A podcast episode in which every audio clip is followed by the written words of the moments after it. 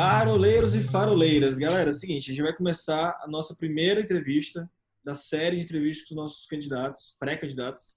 Tenho que lembrar de não posso falar candidato.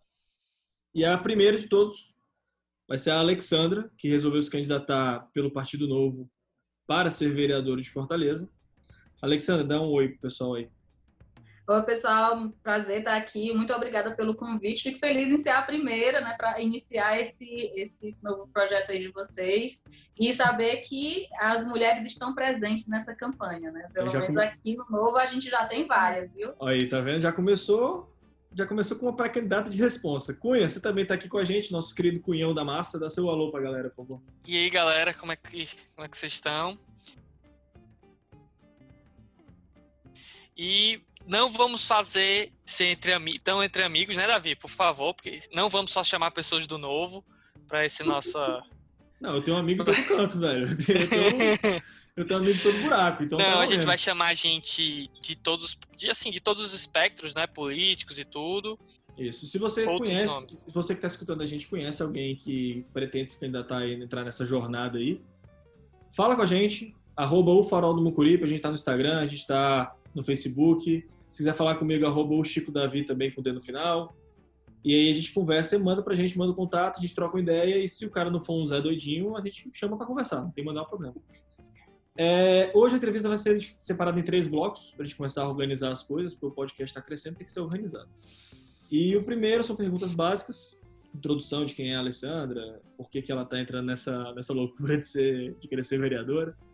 É, e o segundo a gente vai focar no tema principal e o terceiro a gente vai terminar aqui só com algumas conclusões do nosso famoso momento pedante. Dessa vez o momento pedante eu vou deixar com Cunha. Cunha, vai pensando aí que você tá, tem um tempo já que você não tá mandando nada pra gente, né, cara? As galera... séries polonesas estão de férias. É, a galera tá pedindo, bicho, não dá. Alexandre, só pra você entender o momento pedante. o momento pedante a gente dá uma dica de uma série, de um, de um documentário, de um artigo, de um livro, qualquer coisa que seja que a gente acha interessante. E aí, nos primeiros episódios, o Cunha só jogava série da Noruega, da Islândia, da Dinamarca, e ficou muito pedante o negócio e ficou apelidado de momento pedante. Tá. É, Foi uma então... coincidência, eu nem assisto esse tipo de série. oh, mentira. Então vamos começar? Alexandra, tranquilo? Vamos lá, vamos lá. Simbora.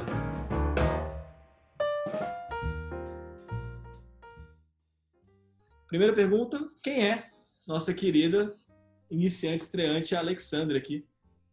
Bom, meu nome é Alexandra, né? Alexandra Oliveira. Eu tenho 36 anos, sou servidora pública. Olha só, servidora pública e do novo, hein? Anotem isso, é, é importante. É, é e a minha é uma, história. uma raça em extinção ou muito rara, né? Tipo unicórnio. Não, assim. tem alguns, ou é porque em crescimento. tem um probleminha de comunicação. Precisa né, mostrar que tem pessoas de todos, assim, de todas as classes sociais, de todas as profissões dentro do novo. Eu moro nasci, cresci e moro no bairro chamado Álvaro N, fica na periferia de Fortaleza. Né, da minha família, eu e meu irmão, nós somos os primeiros a ingressar na faculdade, né? A minha mãe, ela veio do interior do Ceará, da Serra de Biapina, que tinha muito bom, frio, gostoso. Acabar essa pandemia, eu vou ver se um, passo uns dias por lá. E ela veio para Fortaleza quando né, ficou maior de idade, veio trabalhar em casa de família. Meu pai era frentista e aí, é, assim, eles não sabiam ler, escrever, mas a minha mãe, ela sempre, quando a gente foi crescendo, ela sempre dizia para mim e para o meu irmão: eu não tenho dinheiro, não tenho herança para deixar para vocês. O que eu posso dar é a oportunidade para que vocês estudem. E isso foi muito forte para mim e para o meu irmão, né? Então a gente estudou, a gente era nerd, sabe? A gente era CDF pra caramba. E eu estudei, estudei e consegui passar na, no vestibular para a UFC, né, na UFC, cursei administração, trabalhei um tempinho em alguns órgãos públicos como estagiária. Depois fui para a iniciativa privada, trabalhei em uma multinacional, uma das melhores empresas para se trabalhar no Brasil. Vocês podem falar, se puder, já falei, pode. que é a Gerdau. Adoro, é propaganda de graça para Gerdau, pode falar, não tem problema. Pronto, foram cinco anos maravilhosos, viajei, aprendi demais. E aí, quando eu saí da Gerdau na crise de 2009, eu decidi que eu ia para um, um outro setor, que era o setor público. Né? E comecei a estudar para concurso público, me dediquei bastante. E em 2012 eu fui, fui nomeada né, pela ex-prefeita Luiziane Lins, e aí estou aí há pouco, há pouco mais de sete anos na prefeitura de Fortaleza. E aí, nesses sete anos que eu estou na prefeitura, tenho sempre me dedicando muito, sempre procurando exercer da melhor forma possível o meu trabalho eu descobri que muitas coisas no setor público são feitas para criar dificuldades e depois vender facilidades. E isso me dá uma angústia, me dá um negócio que eu disse, eu não posso só ficar olhando isso e reclamando, eu preciso fazer algo. E foi nesse momento que eu conheci os movimentos de renovação política. E depois, comecei a militar, comecei a entender, comecei a estudar política, né? Já sabia um pouquinho, porque na época do concurso a gente estudava divisão de poderes e algumas outras coisas, mas de forma mais ativa, eu comecei em 2018 e aí, isso foi tomando uma proporção, eu fui coordenar esse movimento de renovação política, depois me inscrevi na maior escola de formação de democracia do Brasil, que é o Renova BR. Então, eu estudei no Renova BR, agora eu já faço parte de um outro, uma outra iniciativa de formação aqui em Fortaleza, que é o Flor de Mandacaru, que é da UFC. Faço parte de um outro movimento nacional que é o, Vamos Juntas na Política, que foi é da Tabata Amaral, ela que iniciou, que procura fazer com que as mulheres tenham uma participação maior na política, e aí vai. Fiz processo seletivo do novo, fui aprovada e estou aí, tentando né, trazer algo realmente novo para esse cenário político tão nefasto. Vem cá, deixa eu te perguntar. Quando você foi se inscrever, eu imagino que você foi achando vários movimentos e depois você foi se inscrevendo como que não queria nada e foi vindo, né? Foi aparecendo. Foi. Como é que foi sua reação quando você viu que, tipo, beleza, vou apostar aqui, botar meus ovos nessas cestas aqui e todas as cestas chegarem em você? Não, eu, primeiro assim, eu, eu vi um menino, né, falando que era do, do, Conjunto Ceará e de repente ele foi estudar em Harvard, não sei o que, e eu, nossa, que legal, a educação transformou a vida dele, e hoje ele está procurando inspirar outras pessoas, trazer transformações. Aí eu, bom, eu não estudei em Harvard, mas assim, eu também era bem pobrezinha, né, e consegui passar na UFC, então acho que essa, isso que aconteceu comigo, que eu achava que era algo normal, assim, porque eu, eu me esforçava, me esforçava até conseguir. Mas aí eu comecei a estudar e ver que isso não é tão natural. Eu, na verdade, sou meio que uma anomalia do sistema. Eu sou o contrário das estatísticas, né? Que elas mostram que as pessoas que geralmente nascem em uma condição social mais precária, né, de mais vulnerabilidade, elas têm uma tendência a não subir, não ascender. E eu tive essa, essa mudança social e econômica. Então, eu, poxa, eu quero que isso, que outras pessoas também tenham isso. E aí eu, pô, mas será que dá para mim? Aí eu me inscrevi no Renova BR, fiz um monte de prova, um monte de coisa, né? Mandei vídeo e não sei o quê, aprendi o que é vídeo não listado no YouTube, que eu não sabia, e fui me inscrevendo, fui contando a minha história, fui contando aquilo que eu achava que deveria acontecer no serviço público, na gestão pública, e as pessoas foram me aprovando, e para minha surpresa, realmente. E, eu acho que desses que eu me inscrevi, nenhum fui reprovado. Então, e talvez, né, eu agora eu acredito bastante nisso, existe algo em mim que possa realmente trazer essa transformação que a gente tanto quer para a política. É, se está com 100% de aproveitamento, alguma coisa certa você está fazendo, né? né? Deixa eu te perguntar, é, você falou que você não sabia antes como é que se lidava com tecnologia em geral, né? Redes sociais, que era um vídeo listado no YouTube. Para quem não sabe, é um, um, vídeo que você manda o link para a pessoa, só aquela pessoa pode ver. Aprendi hoje, antes da gente começar a gravar isso com a Alexandra. cinco minutos atrás. É, cinco minutos atrás, já estou esbanjando aqui que aprendi. Mas é, os movimentos, eles estão exigindo isso, Alexandre? Eles estão prevendo que a, que a campanha esse ano vai ser uma campanha muito mais digital do que antes? Com certeza, não. E essas coisas que eu tenho, eu tenho feito agora, tudo isso eu tenho aprendido é, também nesses, nesses lugares, né? Assim, no, no Renova, dentro do Novo também a gente tem uma formação muito grande, a gente tem formação em mídias sociais, a gente tem marketing político, a gente tem uma série de formações que nos capacitam a entrar de forma qualificada nesse cenário. Pra, só para você ter uma ideia, antes de, de, de, disso tudo, eu era uma pessoa muito reservada. Eu tinha ali meus 300, 400 amigos no Facebook, menos de 200 no Instagram. Assim, hoje eu não tenho um só, YouTube, nem assim, nada disso. Mas ela cresceu um pouquinho porque a gente está se expondo, a gente está procurando as ferramentas para ter uma, uma, uma escala um pouco maior, né? Mas, com certeza, o direcionamento hoje é para que a gente faça uma campanha muito mais voltada para as mídias sociais. E o treinamento nisso está acontecendo, sim é qual deveria ser a principal função de um vereador para você, Alexandre? Então, eu sou fiscal da prefeitura, né? Eu fiscalizo os munícipes. Você e o, e o rapaz que está aí, que eu esqueci o nome dele, André. meu Deus, começou terrível. Cunhão. André, desculpa, vou repetir aqui dez vezes na minha cabeça para não esquecer mais. André, André, André. Nossa, André. Então, pode, André, pode chamar de cunhão da massa também, viu? Hã? Pode chamar de cunhão da massa também, não tem problema. Ai, não, gente. André, é, então, eu fiscalizo você, André, você, Davi e todos os munícipes, né, nas posturas e naquilo que, que é colocado na legislação. E eu acredito, eu acredito, e está também na lei, que uma das funções do vereador, do deputado estadual, deputado federal, enfim, é a fiscalização. O legislativo como um todo, né? Do legislativo como um todo, exatamente. É fiscalizar o executivo. A gente tem, gente, porque é fiscalizar, legislar e representar a população, né? Mas lei já tem demais, a gente precisa excluir uma série dessas leis que são, assim, inoportunas, que só atrapalham a vida do cidadão. Então, eu acredito que a principal função do vereador é, sim, fiscalizar, e disso eu entendo, né? Porque eu já faço isso pegando a legislação para fiscalizar você, você e os, todo mundo que está ouvindo aqui a gente. E só de curiosidade, pegar... é, que, em hum. que área você fiscaliza, assim? é... é Ixi, Maria, é tudo, viu? Porque o nome da nossa função é fiscal de controle urbano e vigilância sanitária. E o que é, que é isso na hum. prática? A gente fiscaliza obras, a gente fiscaliza posturas, briga de vizinho também. Por exemplo, um vizinho abrir uma janela para o outro, briga chama de vizinho. jogar água suja. É. Eita, que deve chegar é. uma porrada de demanda de chifre lá, não chega não? não, essa daí não. Ah, tá. É poluição sonora, uh, comércio ambulante, tudo. Assim, é uma série de. É, a parte de saúde também, então é bem, é bem amplo. Entendi. Tem um rapaz, tem um rapaz aqui que. Um agora a gente ganhou uma nova atribuição nessa pandemia, sabe? Eu estava explicando num grupo, outro dizendo assim: olha, nós estamos numa operação conjunta com a Guarda Municipal, a MC, com as pessoas da, da, da Caixa Econômica, né, ordenando aquelas multidões para que elas mantenham o distanciamento social. Resumindo, a gente virou agente de organização de fila. Foi, é essa nova atribuição. No, nova atribuição importantíssima, porque a população não sabe organizar as próprias filas, né? Aparentemente, o que a gente Exato. tem visto por aí precisa alocar. É, foi, viramos agente de organização de fila, essa é a nova atribuição. Da, mas, mas é muito importante, porque realmente né, para garantir o isolamento, a distância deles. É, eu já acho que os próprios, os próprios estabelecimentos poderiam delegar essa função para alguém, mas tudo bem. Assim, não precisaria. É, às vezes no, no, no, em algum local público, né?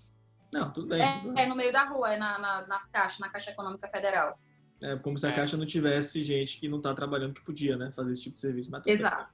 É, eles agora estão um pouquinho mais organizados, mas no começo estava um caos. Também 300 pessoas todo dia de manhã na fila, indignadas, sem dinheiro, para receber 600 conto. Quem é que não fica organizado?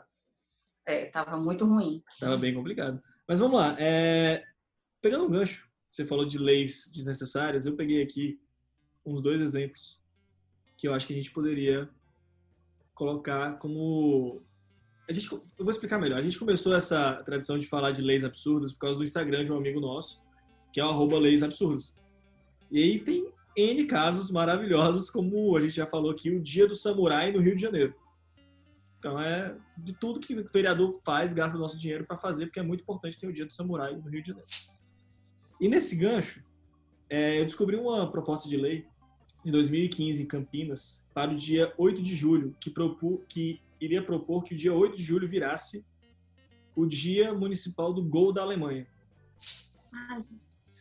Por quê? Não sabemos. Por quê? Porque ele queria conscientizar a população de que o, a, o Brasil não estava preparado para uma Copa do Mundo do porta daquele e queria que a população se engajasse com a seleção brasileira nos próximos jogos. Cara, é um negócio absurdo. Indo ainda nessa brincadeira, essa é mais recente. Em Saltos, interior de São Paulo, o vereador Márcio Cardoso, eu acho que é o nome dele, do PTC, ele passou um projeto de lei, passou, viu? Passou o projeto de lei. Está valendo em Salto, São Paulo. Que todos os estabelecimentos privados, como comércios, transportes, feiras livres, eu não sabia nem que feira livre é estabelecimento privado, mas beleza. Táxis, tem que ter, por obrigação, tem que disponibilizar por obrigação álcool em gel para todos os seus consumidores.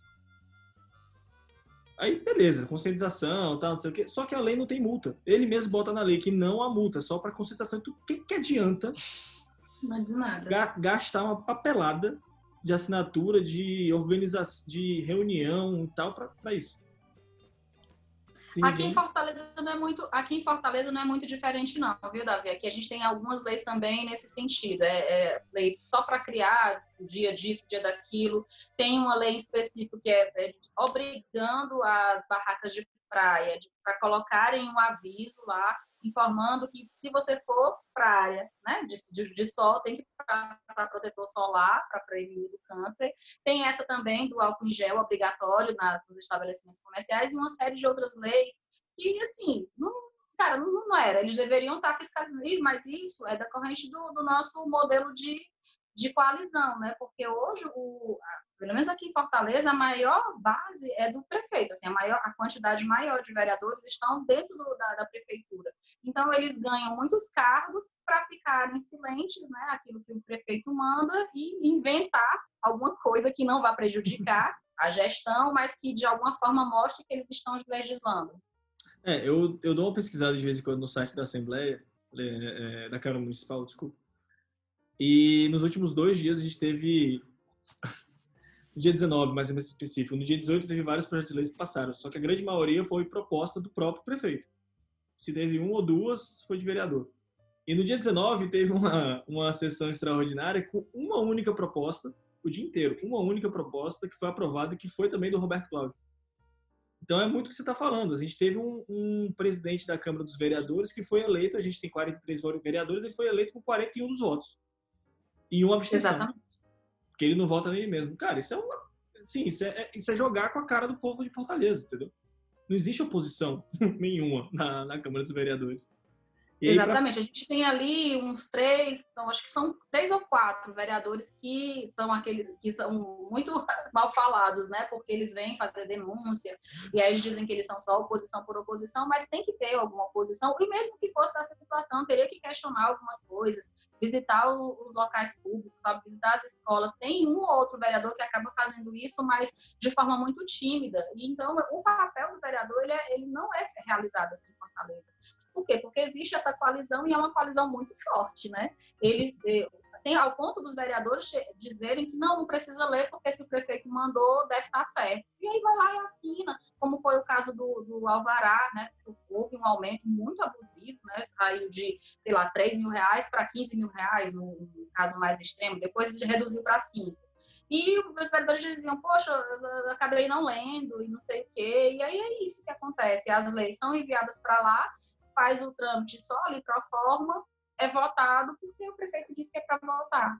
E ninguém diz nada. Isso precisa mudar, isso não está certo. Aí, enquanto isso, eles vão para a comunidade dizer: olha, eu mandei aqui passar o asfalto, eu mandei podar a árvore. Gente, isso não é função de vereador. A função do vereador é fiscalizar o executivo, não é arrumar dentadura, não é, não é arrumar nada disso, sabe? E a gente precisa conscientizar a população dessas questões, porque muita gente acha que é assim, sempre foi assim, sempre será, mas não, a gente pode mudar isso. Muito bem. Para finalizar, a gente comentou realmente no episódio passado, a gente chamou o Matheus Leone aqui, que é um cientista político que dá apoio para o movimento Livres, né? Ele falou exatamente isso. Ele falou que, cara, os vereadores e a população, nem os vereadores sabem qual a função deles, muito menos a população sabe qual a função dos caras. E aí tem muito vereador mesmo que manda passar obra, manda passar asfalto, que faz obra, e não existe, não pode. É fora da, da, da alçada do, do, do vereador. É, Para finalizar esse bloco, Cunha, você vai gostar dessa vereador Evaldo Lima, do PCdoB, aqui de Fortaleza, passou um projeto de lei agora em maio, proibindo fake news. Pronto. Ah, Resolveu o problema. Não tem mais fake news em Fortaleza, esquece. Já era, não vai. E ele proíbe em todos os meios de comunicação, dando uma multa, e aí eu abro parênteses, eu abro aspas, entre 50 a 500 unidades fiscais atuais do estado do Ceará. Cara, projeto de lei, tipo, você, você temos uma moeda, uma moeda do Ceará. Porque tá, tá, correndo perigo de mudar de moeda o estado do Ceará. E você vê, quem puder, tiver tempo para fazer isso, obviamente, entra no site da Câmara dos Vereadores, tem lá todo diari, diariamente todas as pautas e você vai conseguir ver esse projeto que tá, cara, tá, tá uma, é uma xerox. O PDF é uma xerox, bicho. Não é um PDF, não é um PDF bonitinho que foi feito no Word, é uma xerox no papel mesmo que foi colocado para a população assistir. É, Porque é, eles copiaram o, da, o, do governo do estado, né? Porque o governo do estado também entrou com uma lei assim e, e, tem acontecido muito isso. O governo do estado vem com uma legislação e aí o municipal vai, copia e cola, muda só ali onde tinha governo do estado e a prefeitura de Fortaleza. Exatamente. É tão, é tão genérico que tem os espaços para ele escrever à mão a data, o local, o nome dele, tudo bonitinho, assim, já vem pronto pro cara, é só assim, escreve pá, tá valendo. Tipo, cara, é, isso é tão absurdo, porque como você vai colocar nas mãos da, da, de uma pessoa para fazer todo o processo? Eu vou identificar quem fez a fake news, nesse caso, eu vou julgar, eu vou aplicar a multa, eu vou recolher o dinheiro para os cofres da, da prefeitura ou do Estado, né? Dependendo da, da, em qual for enquadrada. Isso não existe. Quem tem que fiscalizar fake news, quem tem que denunciar é o Ministério Público, quem tem que julgar é a Justiça a prefeitura tem que executar, fazer os trabalhos e não ficar nessa de, de perseguir as pessoas, né? E se o vereador tiver... Rola... Pode falar. Porque de vez em quando rolam fake news até do, do, dos, dos, lá, dos apadrinhados, né? Mas isso ninguém olha. É, isso daí ninguém olha. E esse daí foi uma, uma resposta ao caso que o André Fernandes causou lá na, na Assembleia Legislativa, né? Para dizer que os vereadores é, estão fazendo também, alguma coisa. Né, é, é, não ajudou muito. Né? É, não ele não muito. ajuda, né? Não ajudou. É, e por parte da sociedade também, que se o vereador tiver que fazer alguma coisa, ele tem que engajar a sociedade a procurar se é fake ou não, né? Não tem que proibir, multar, então, porque não tem como. Como é que vai fiscalizar esse negócio?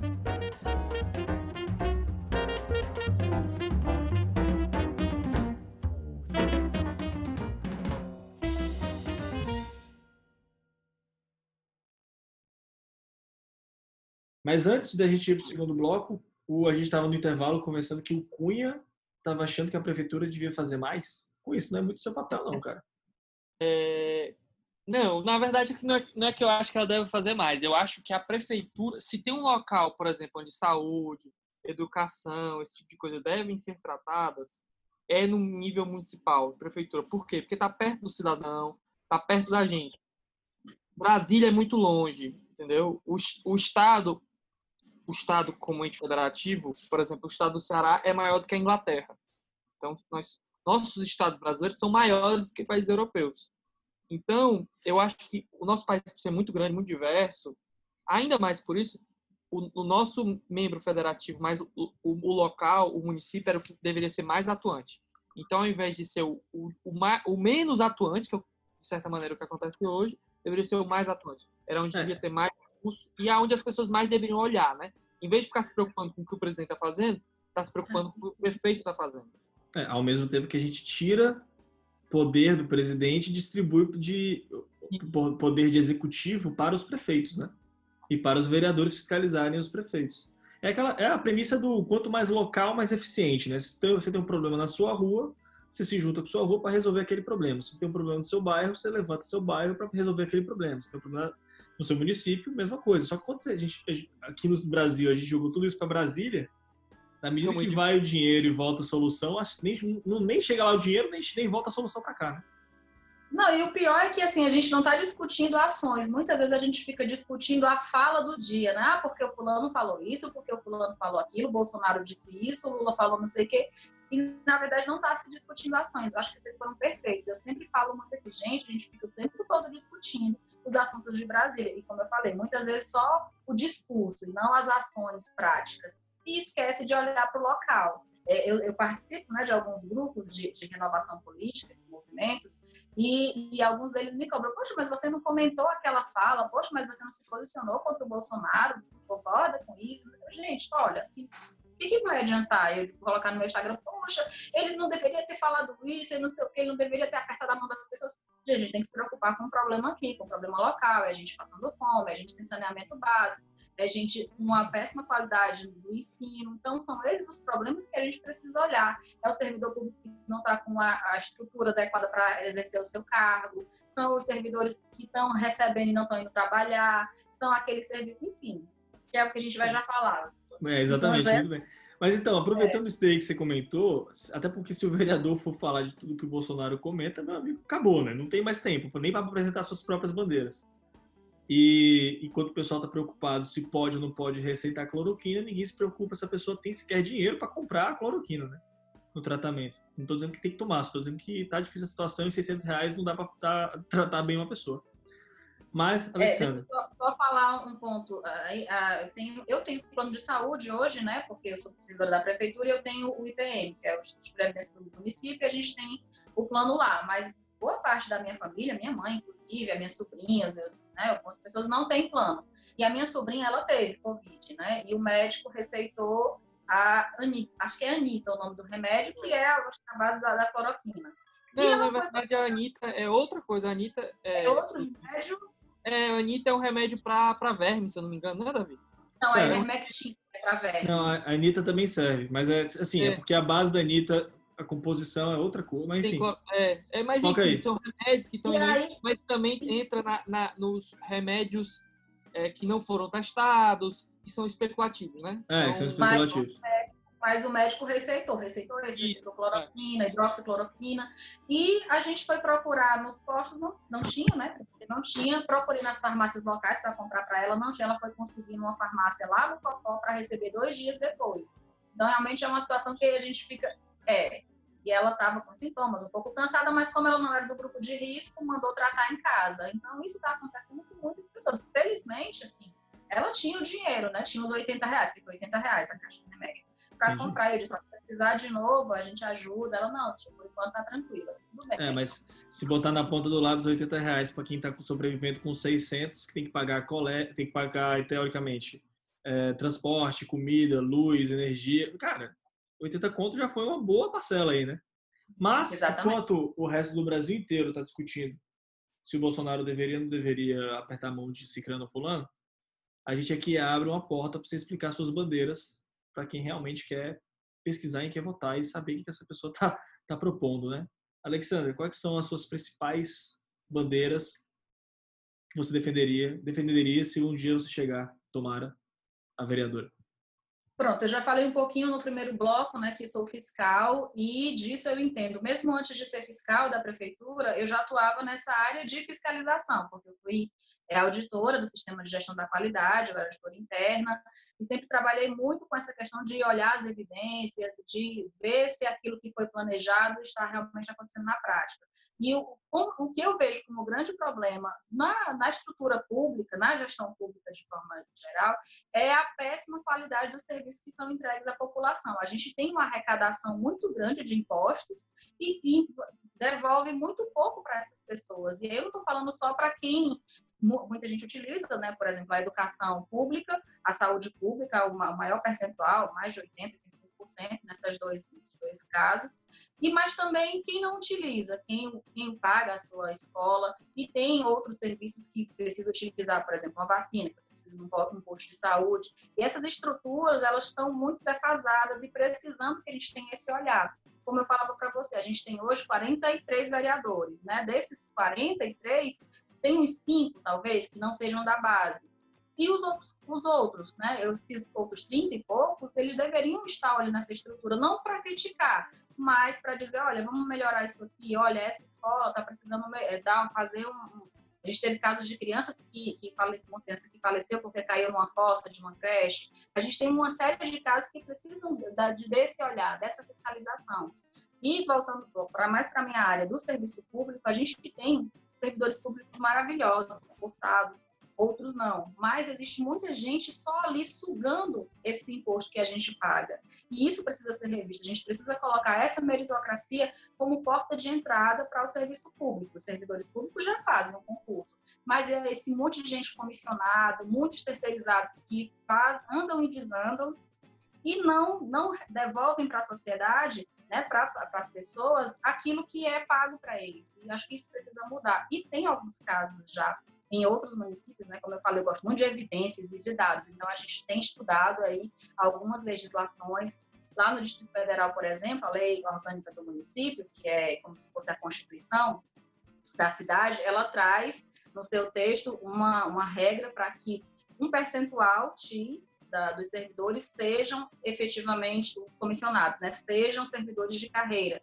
Aqui isso não existe. Aqui, quanto mais for fora, quanto mais for só apadrinhado, ou parente, ou amigo do político, esse é quem entra. E é quem ganha mais, porque tem um dispositivo no município chamado PTR, que é uma gratificação por trabalho técnico relevante. Sabe quem é que ganha? É quem executa trabalho técnico relevante? Não. É são, os, são os irrelevantes são os, os, sobrinhos dos deputados, são os irmãos, os irmãos. Então, isso, isso tudo precisa mudar para que a gente, volta a repetir, leve para a população, leve para as pessoas, leve, traga para a gente, né, para a gente como um serviço de melhor qualidade. E isso passa muito pelo serviço público e por toda a infraestrutura. Você sabe que com essa sua bandeira você não tem o voto de ninguém que é cargo comissionado, né? Sei, sei. Eu já Galera ali já. Não, eu sei, eu já não tenho. Eu já não tenho porque eles já são cabos eleitorais das pessoas que os colocaram lá, né? É, sim. Então, Até porque eles não estão lá de graça, só por amizade, né? Todos estão por algum motivo.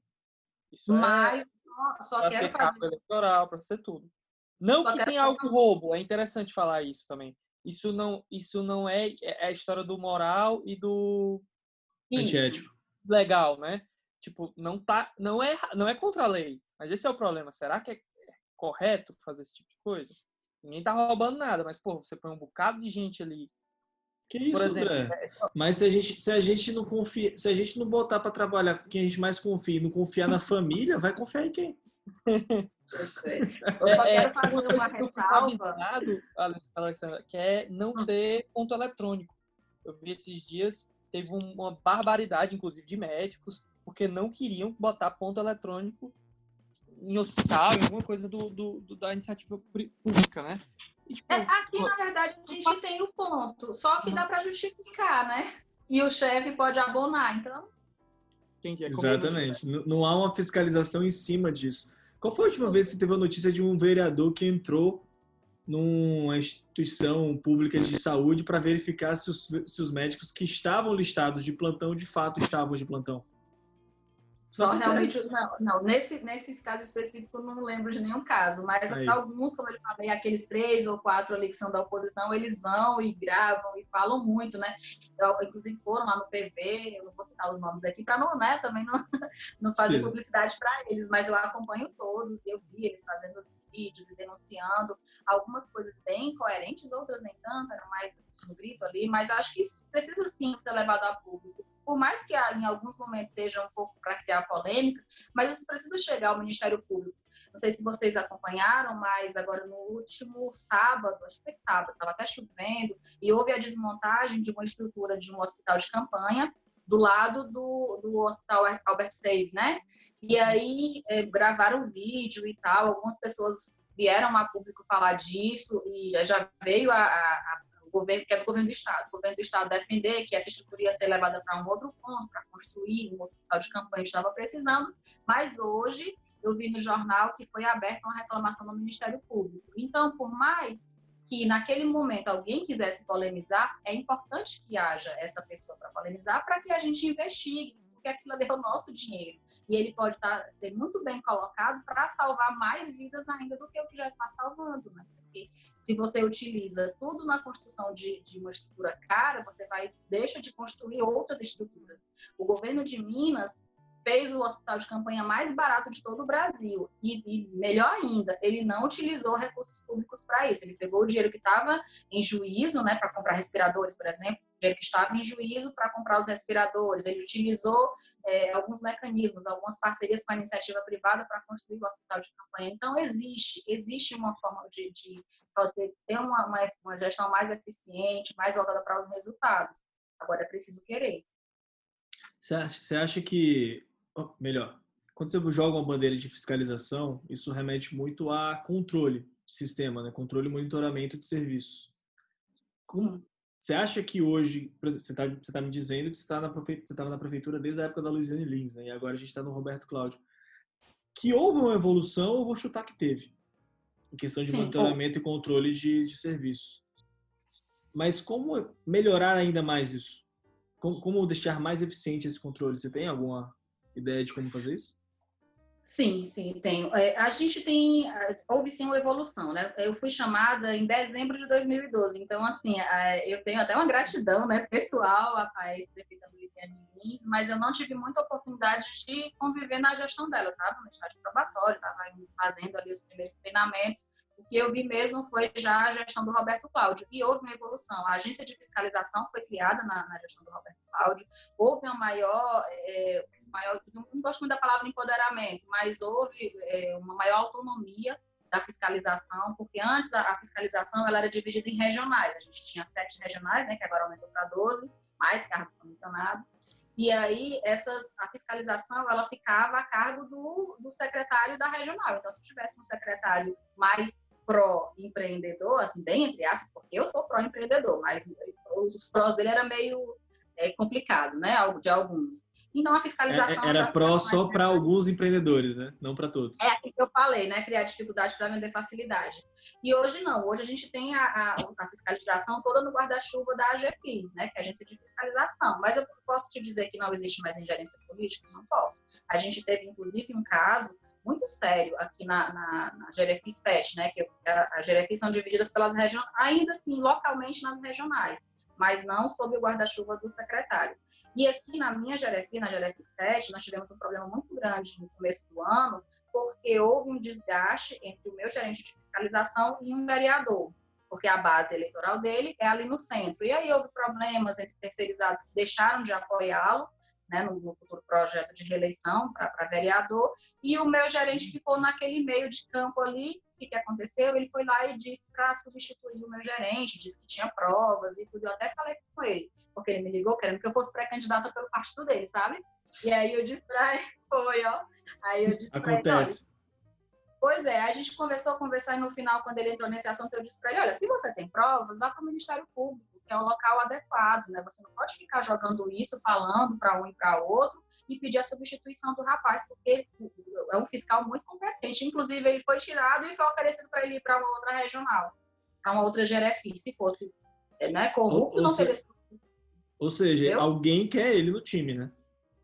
Exato. Então, assim, e, e, isso existe, mas melhorou muito. Então, o que, o que, melhor, o que eu tenho como proposta para melhorar aqui, isso cabe, sabe? Ou pelo menos reduzam muito mais.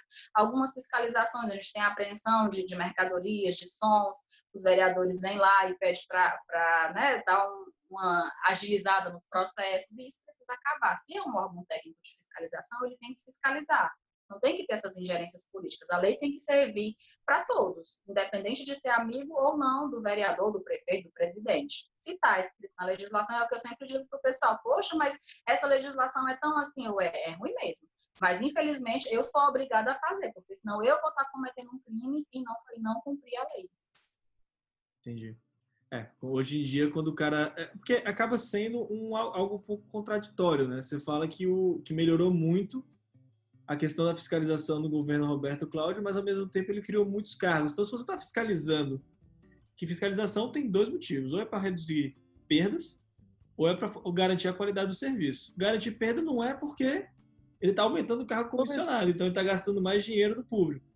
E serviços, assim, beleza, melhorou um pouco da qualidade do serviço, até pode ter melhorado, porque é a evolução natural das coisas, mas quando você tem um, um, um atendimento ruim, filas geradas em, em, em, qualquer tipo de agência de serviço público, coisa que não, não, não, entra na minha cabeça, que tudo bem, é um, é um órgão estadual, né? Mas de, de, de responsabilidade estadual. Mas, cara, a fila que a gente enfrenta para fazer qualquer coisa no Detran é absurda.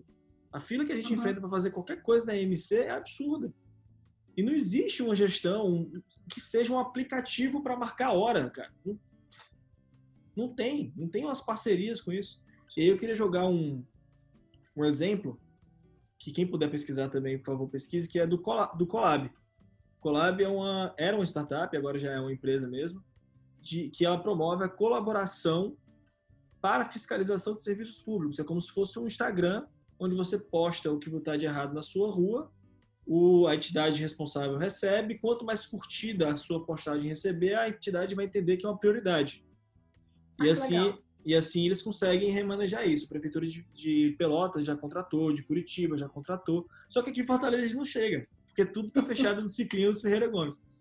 Esse tipo de iniciativa que vem do mundo privado e não está vindo, que, como é que você propõe Agora é a pergunta que não quer calar. Como é... Existe isso no mundo lá fora. Aqui em Fortaleza Sim. não entra porque o ciclo é fechado dos Ferreira Gomes.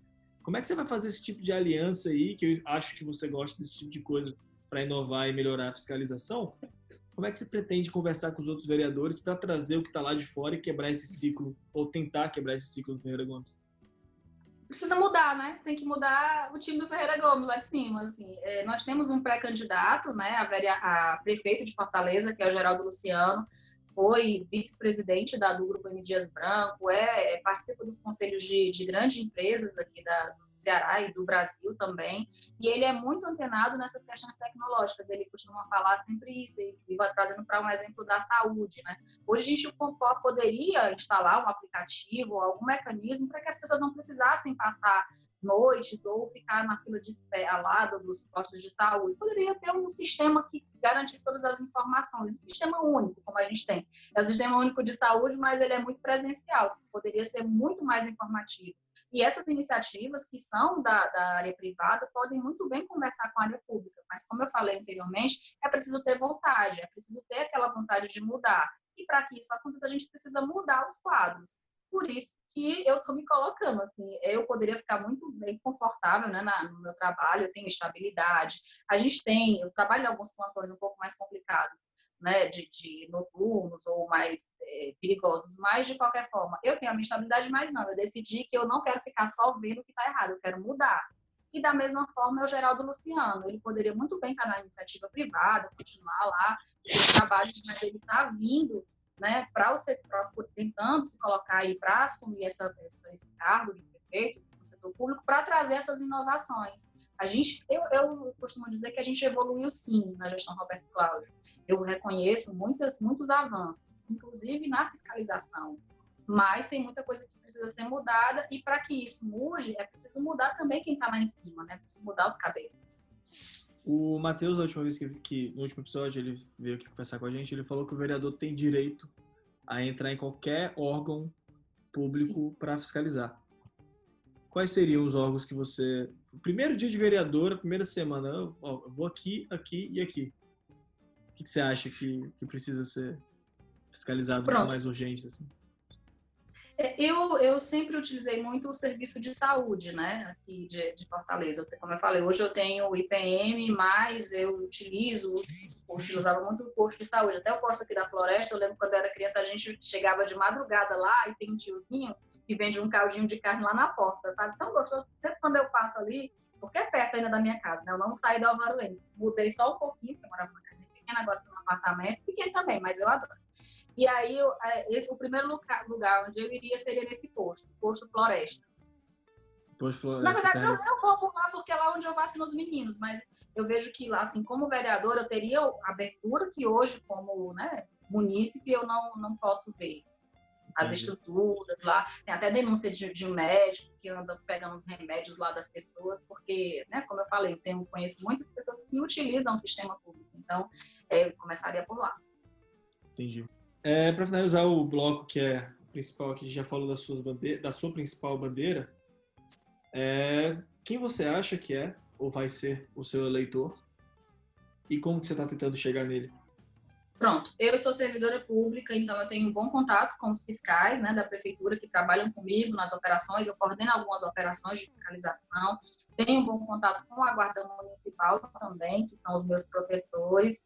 É, além disso, eu participo de alguns movimentos de renovação política, então eu tenho uma grande abertura nesse universo, que é mais jovem, que é mais apenado na política, e aí vindo para os bairros também. Então, uma boa abertura aqui no meu bairro, que é o Álvaro N.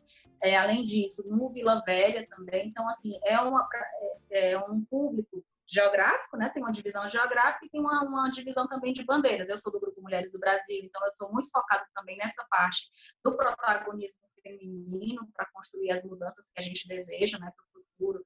Participo de grupos de empreendedoras locais, inclusive fiz um evento muito legal em outubro do ano passado, onde eu coloquei as empreendedoras locais para movimentar ali os recursos aqui no Alvaruene, peguei mulheres do Pirambu também. Então, assim, é esse público. Bacana, muito bacana. Você tá, as, as campanhas mais antigas, elas se respaldavam muito na figura do cabo eleitoral, né? naquela pessoa, naquela comunidade, aquela liderança que ia me garantir pelo menos tantos votos, pelo menos tantos votos. Eu já cheguei a ver planilha e organogramas de campanha para contabilizar votos de candidatos durante durante campanhas. Hoje, que está muito mais digital, o negócio é muito mais dinâmico, né? Muda direto, tem muita coisa acontecendo. Como é que os movimentos políticos estão te orientando a, a, juntar aquele seu núcleo duro, aquela galera que vai te defender?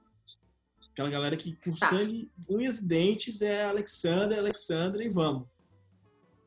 Então, esses grupos que eu falei para você, eu já tenho, né, na verdade, um grupo formado de WhatsApp que são das lideranças. Uma das primeiras aulas que eu tive do Renova BR, né, lá no ano passado, em julho, agosto, acho que é agosto, ele, ele falava, faça listas. Então, esse que você falou aí faz sentido, né? Só que hoje a gente não utiliza essa figura do cabo eleitoral, a gente utiliza os voluntários, que são pessoas que conhecem a minha trajetória, pessoas que estão ali próximas a mim. Eu tenho um grupo com 20 pessoas, e aí a ideia é fazer com que essas 20 lideranças formem, sim, as suas redes, né? Tem uma capilarização dentro daquele, daquele espaço. Por exemplo, nos servidores públicos, eu tenho três servidores, que são aqueles mais próximos que vão montar o seu grupo de WhatsApp e chamar os demais fiscais e servidores públicos para apoiar e formar essa rede de voluntários. A gente não usa essa palavra cabo eleitoral, porque é, uma coisa que eu deixo muito clara, uma, uma coisa é a campanha, outra coisa é depois a efetivação do mandato. Porque dentro do Partido Novo, né, que é o partido que eu escolhi, a gente sempre trabalha muito, até para ser candidato, você tem que fazer o processo seletivo, então, é, que hoje a figura do cabo eleitoral, ele, ele te dá o voto ali, mas depois ele quer o emprego, né? E no novo não é assim. Campanha é uma coisa e uma execução do mandato é outra. Para você trabalhar no mandato, por exemplo, você tem que fazer o processo seletivo e ser a melhor pessoa para ocupar aquela, aquela vaga. Então, assim, voltando para as estratégias de campanha, é isso, é trabalhar a estrutura do voluntariado, fazer as listas, mapear quem são as pessoas daquele, daquele nicho, né? Por exemplo, servidores, nicho do Vila Velha, nicho do Ela Pode, enfim, por aí vai. Entendi. Cunhão, você tá ficando muito calado, cara. Eu queria escutar mais você. ela. Eu queria te perguntar, Alessandra, é, acho que a gente já está indo mais para o final né, da nossa entrevista.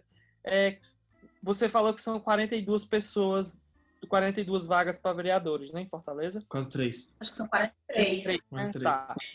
É, tu tem ideia de quantos candidatos é, o seu partido vai ter, o novo?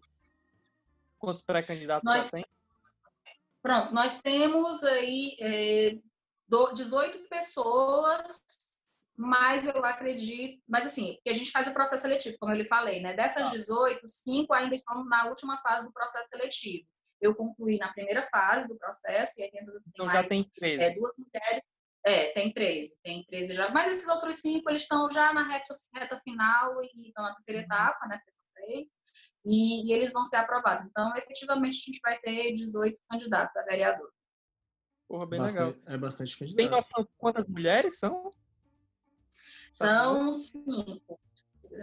Cinco.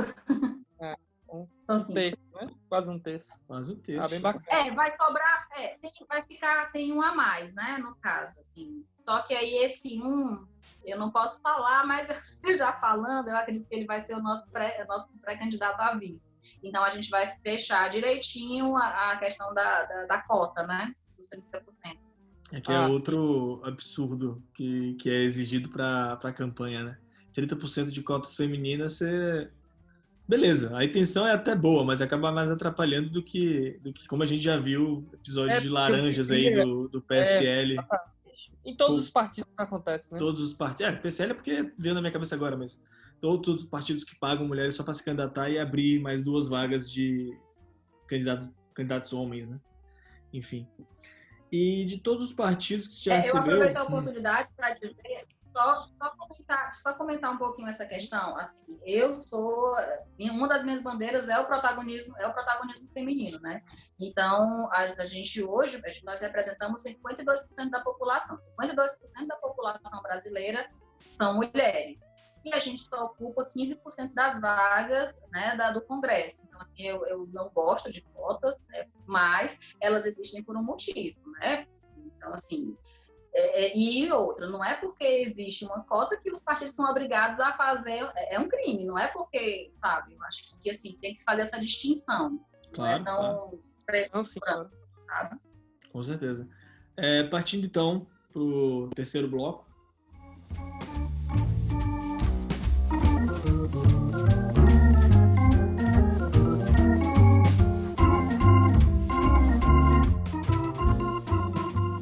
tem alguma pergunta para fechar para Alexandra? Porque depois disso aqui é só eu vou é, perguntar para ela. Essa pergunta do, do, do, do, da quantidade e se como é que vocês estão com o candidato a prefeito, né? Se vocês é, tem um trabalho, porque eu sei que no Rio de Janeiro, né? No Rio de Janeiro que foi há, há quatro anos atrás, houve essa coisa meio que os vereadores trabalhavam junto com, com o candidato a prefeito, né? Quase que o candidato a prefeito estava, na verdade, sendo porta-voz de vocês, vamos dizer assim. Já que é bem mais difícil um prefeito ganhar do que vereador ganhar, né? Acho que a uhum. possibilidade de 18, 18 candidatos é bem grande, de pelo menos alguém entrar. Mas o prefeito é muito complicado, a gente sabe. A gente sonha, né, que. Sim. Tá gravando, a gente sonha que o Geraldo Luciano seja eleito, mas mas a gente, eu quero saber se existe esse, esse não digo alinhamento, porque é claro que existe, mas esse esse trabalho em equipe, vamos dizer assim, né? Essa colaboração Bom, entre vocês dois. É. Tem sim, nós somos um grupo né, de 18 pessoas hoje que está lá. Nós temos um grupo de WhatsApp, inclusive, e nós fazemos reuniões semanais, é um grupo muito unido. Nós, inclusive, soltamos uma nota que a gente construiu ali no dia que foi sobre é, uma, uma lei que estava para ser aprovada na, na Câmara, né, que era sobre ah, era sobre a cobrança de multa para estabelecimentos que fossem funcionar, uma multa que poderia chegar até 20 e poucos mil reais. Então, nós, nós escrevemos o texto de forma conjunta e publicamos também de forma conjunta. E tem alguns, alguns pré-candidatos que têm uma estrutura um pouco melhor, por exemplo, de mídia ou, ou de conteúdo mesmo, que já foram candidatos anteriormente, e estão, estão ajudando né, nisso. A gente é um grupo sim, muito alinhado e muito unido. Claro que cada um defende a sua bandeira ali de forma individual, mas a gente também está trabalhando junto. E uma, é, é, a, gente, a gente elegeu um candidato, sim, viu? O nosso pré-candidato, né, que é o Geraldo claro. Luciano, vamos trabalhar para que isso aconteça. Porque só pra, é bom falar para o pessoal, né? Porque vocês meio que juntam, né, todos os votos de vocês para tentar eleger alguém, não é isso? Exato. É porque para eleger, para eleger um vereador a gente precisa de 30 mil votos, né? Até o número é legal, ó, 30, né? É então, para eleger. para quem não pegou a piada, o número do novo é 30, tá? Isso. Para eleger dois, a gente precisa de 60 mil votos. E aí, nesse processo, a, gente tem um candidato para majoritário, ajuda muito os vereadores, né? A gente ajuda, vai, vai se esforçar aí para eleger o nosso candidato. E ele tem muita chance, eu acredito, porque ele realmente é uma pessoa muito qualificada, tem um bom, um bom assim, trato, um bom é, é caminho com os, com os empresários, com o meio né, dos empreendedores, e agora a gente precisa levar ele para a cidade conhecer, e a gente já está trabalhando nisso. Eu fiz uma live com o Geraldo Luciano na semana passada, outras pessoas fizeram também, a gente está trabalhando para isso. Bacana. Alexandra, seu jabá, vamos lá. Arroba, Instagram, que, como é que eu faço para te achar? Arroba Alexandra Oliveira, né? Alexandra com XS, tá? Alexandra Oliveira, underline Fortaleza. Lá em Fortaleza. Tanto no Instagram quanto no Facebook. E lá você faz a sua, as suas lives, posta seu conteúdo, tudo certinho. Sim, sim. Bacana. Vaquinha virtual, tá fazendo? Ou vai começar a fazer, ou já estava fazendo? Fiz, eu me inscrevi, né? A partir do momento que abriu, a gente começou a pesquisar e tem, teve o apoio também do partido, fazendo as orientações. Eu me inscrevi na, no apoia.org, mas eu acredito que não é o momento ainda de estar tá pedindo, porque eu participo de algumas campanhas de arrecadação, né? Não eu que faço, mas assim, eu divulgo algumas campanhas e aí eu acho que eu, nesse momento a gente precisa focar em dar apoio às pessoas que estão passando por necessidade, estão em maior estado de vulnerabilidade. Quando isso melhorar, quando isso passar, aí a gente vai correr atrás dos recursos. Mas, assim, só para não ficar também tão vago, desde o momento em que eu decidi, lá em julho do ano passado, que eu provavelmente seria candidata, eu comecei a fazer ali, estou deixando um pouquinho do orçamento familiar, pouquinho mesmo, não era muito não. E a gente está juntando aí para fazer pelo menos algumas, algumas intervenções nessa campanha. Vai dar certo. E ela vai ser de baixo custo. Muitas é. ideias e pouco dinheiro. Olha, como um belo exemplo, o Cabo da Ciolo teve menos de 10 centavos por voto que ele teve como presidente, né? Então, assim, de gasto, digamos assim. Tudo é possível. Então, é, e, a gente tem que quebrar essa ideia. Tu já Hã? participou de campanha, sabe que, que, que tem onde economizar muita coisa, né? Tem, tem. como fazer muita coisa com valor bem barato, assim. Então. Tem como fazer muita coisa. Não, que tem, porque muita gente, eu, eu vejo muito essa crítica, ah, tipo, até ao novo mesmo, ah, vocês ficam apostando só em rede social. O mundo real não é só rede social. Eu acho que é, uma crítica justa, né? E realmente Sim. não é, mas exatamente, a rede social é muito mais simples, mas para um vereador, porra, você vota em quem você conhece, entendeu? Vota em quem você viu. Então, o, o, o trabalho individual do candidato é muito mais importante, né? É, é de completar, de estar nos locais e tudo. A Alexandra falou que é do Álvaro N e tal, lá no, na região dela, essa coisa toda, né? Entendi. Alexandra, eu acho que a gente cobriu tudo que a gente tinha que cobrir. muitíssimo obrigado por disponibilizar seu um tempo para falar com a gente. Foi um prazerzão conversar com você. E espero que você possa. É, espero que você possa também passar o convite para os outros vereadores do Novo virem aqui conversar com a gente. Acho que é muito esclarecedor nesse momento para a gente falar o que está acontecendo, o que, que vai acontecer eu só quero agradecer e dizer que foi muito legal, muito divertido, né? Um papo assim bem descontraído e eu vou sim chamar, convidar os demais pré-candidatos, né, do novo. Vem aqui, filho, só para finalizar da Olha só quem que vem dar tchau. Tchau, acho que é meu filhinho. é o é o meu filho. Não, em todo canto que eu vou, ele sempre aparece, de trancar a porta. Mas é isso obrigada, obrigada assim, pelo convite. Eu vou repassar o, né, o convite dos pré-candidatos também. E eu acho que é importante a gente debater isso, debater as ideias, mostrar nossa, nossa trajetória e buscar realmente essa renovação que a gente tanto fala, né? Assumir esse papel de protagonismo, ir lá, meter a cara, entrar dentro da casa e tentar arrumar ela aí para que ela fique melhor para as futuras gerações. Perfeito, perfeito, perfeito. Muitíssimo obrigado. Cunhão.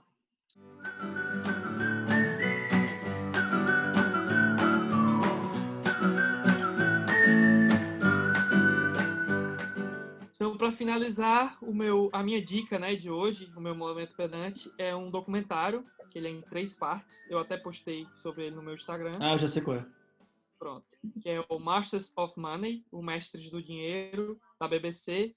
Cada episódio, um Keynes, Hayek e Marx, Karl Marx, finalizando, faz a trinca dos três economistas mais importantes aí do, dos últimos dois séculos. E é um, é um documentário bem tranquilo, muito acessível. Se você não entende nada de tecnologia, se você não entende nada de política, é, é perfeito para você. E é um prazer e até a próxima, né? Valeu, pessoal. Até a próxima. Tá disponível no YouTube. Alexandre, dá seu beijo pra galera. E no Spotify, né, cara? No Spotify também. Valeu, pessoal. Abraço, galera. Tchau, tchau.